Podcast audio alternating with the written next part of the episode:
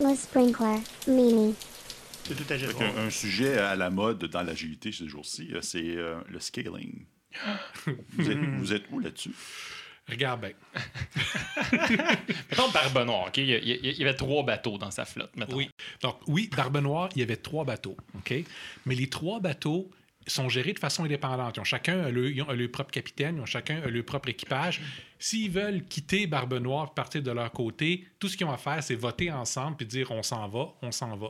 Mais pour que ces trois bateaux-là puissent fonctionner en, en- en- ensemble, bon, tu sais que sur chaque navire, il y avait un code pirate. Donc, c'est essentiellement les règles que l'équipage décide de se donner pour avoir du succès. Leur carré de sable, leur... c'est ça.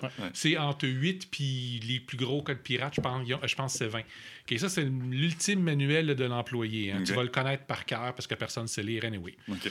Mais quand tu avais plusieurs navires qui allaient travailler ensemble, que ce soit parce qu'un développait sa flotte, comme Barbe Noire a fait, ou que ce soit comme Capitaine Morgan, par exemple, qui allait ramasser tous ceux qui pouvaient puis qui partaient en expédition avec, tu fais un code pirate comme ça qui va déterminer comment les parts des trésors vont être faites, comment les choses vont être gérées, qui est-ce qui va avoir le- le- le- le- le- le- le- la préséance pour, euh, pour dicter euh, la stratégie en période de combat. Mais tout le monde reste libre pareil parce que c'est des pirates, puis c'est ça qui les définit. Si un navire décide de faire on s'en va, ils votent, ils avertissent, on s'en va, puis ils partent. C'est arrivé souvent. C'est arrivé, Barbe Noire travaillait avec, euh, c'était avec Vance, je pense qu'il travaillait euh, Barbe Noire au départ. Charles Vane? Oui. Ouais.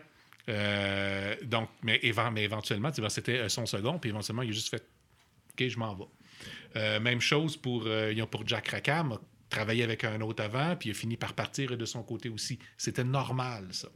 Donc, tout ce que tu as à faire quand tu es le chef d'un armada comme ça, ben, c'est qu'il faut que tu convainques tout le monde que ça vaut la peine de rester avec toi. Fait qu'il faut que tu amènes du succès puis de la prospérité à tout le monde, puis que tu les traites correctement, puis que les gens soient heureux. Puis s'ils ne le sont pas, ils foutent le camp. Ça, c'est du leadership. T'as pas le choix, là. Puis c'était du leadership à un moment où ben, tout le monde mange de la bouffe relativement avariée parce que ben, c'est pour ça que tu rentres plus dans tes cales, euh, que tu risques de te faire tuer à peu près à tout moment. Puis si jamais euh, la Navy te pogne, ben, tu vas te faire pendre. Fait que. Mais à, quel moment que tu mets en place le, le release Pirate Ship Engineer? Le RPE. OK. Le RP... Dans, un- le dans un RPSE. entre- dans une entreprise, ce qu'il faut que tu... Je suis contre le scaling parce que tu fais juste complexifier tes affaires. Pense plus petit, descale. Pense à qu'est-ce que tu peux faire, des petits morceaux qui vont être indépendants. qui Tape pas table, des- Maurice. OK, excusez. Euh, Tu des- parler Ça par veut dire ton pirate. dedans. Ça veut dire qu'il est dedans. C'est correct, c'est un bon signe. C'est correct. Rescale, arrête Donc, de... oui, c'est Ouais. ça. Descale. Pense plus petit, pense des morceaux indépendants, pense. Essaye d'éliminer au maximum les dépendances d'un envers l'autre. Parce que dès que tu scales, tu te trouves avec des dépendances, puis il y a quelque chose qui ne marchera pas à un moment donné, ça va te coûter des millions avant de réussir à avancer. Je n'ai jamais vu de toute ma carrière, OK, on s'entend, j'ai près une dizaine d'années comme coach, euh, mais j'ai été gestionnaire de projet avant, puis j'en ai vu du scale aussi avant.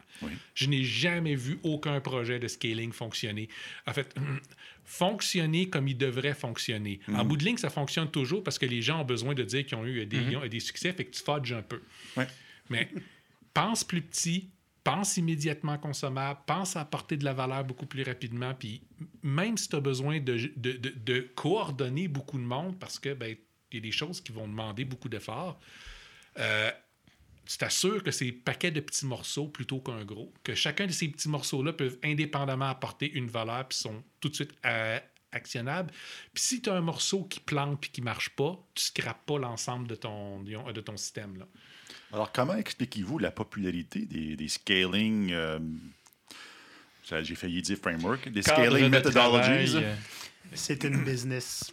C'est ça, c'est une business, puis ça correspond à ce que tes CEO essayent de faire. Et un CEO, sa job, c'est qu'il faut que tous les chiffres aillent comme ça pour que les stakeholders puissent dire ben, ça vaut de plus en plus cher, c'est de plus en plus gros. Qu'on ait l'habitude de penser plus gros, c'est meilleur. C'est pas vrai. Mais c'est l'habitude. Fait que ça fait sexy. Fait qu'ils vont le prendre. Puis souvent, avec ces scaling-là, ça veut dire, c'est quand on arrive avec de l'agilité puis qu'on parle de.